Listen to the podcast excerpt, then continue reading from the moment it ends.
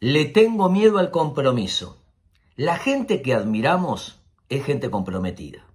No se pueden tener resultados grandes y extraordinarios con poco compromiso. Grandes resultados, grande compromiso. Ahora hay personas que tienen dificultades en comprometerse en un proyecto, en la pareja, etc. El compromiso es me doy 100%.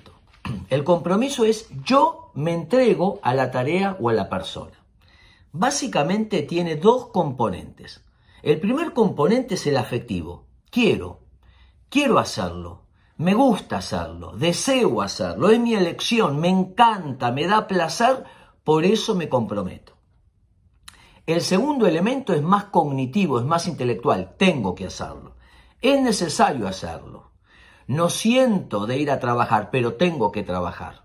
No siento de eh, dar de comer a mis hijos, pero tengo que hacerlo. Un elemento afectivo y un elemento cognitivo. Los dos elementos arman el compromiso. Si yo solo me quedo con el compromiso de la emoción, voy a pararme en un lugar muy infantil. Si yo solo me pongo en el lugar del compromiso por el deber, por el tener que hacerlo, probablemente no pueda disfrutar de las cosas que hago. Los dos elementos a veces coinciden y a veces no coinciden, pero los dos necesitamos.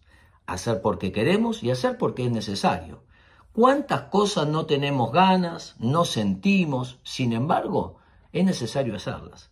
Tenemos un compromiso porque hay un objetivo que nos está llevando y que nos mueve hacia esa meta. En ajedrez hay una apertura que se llama gambito de rey. Y al comienzo uno sacrifica un peón para ganar estrategia más adelante en el juego. Hay que perder muchas veces, renunciar a cosas para ganar otras más adelante. Comprometernos. Los grandes resultados son producto de grandes compromisos. Espero que les sirva.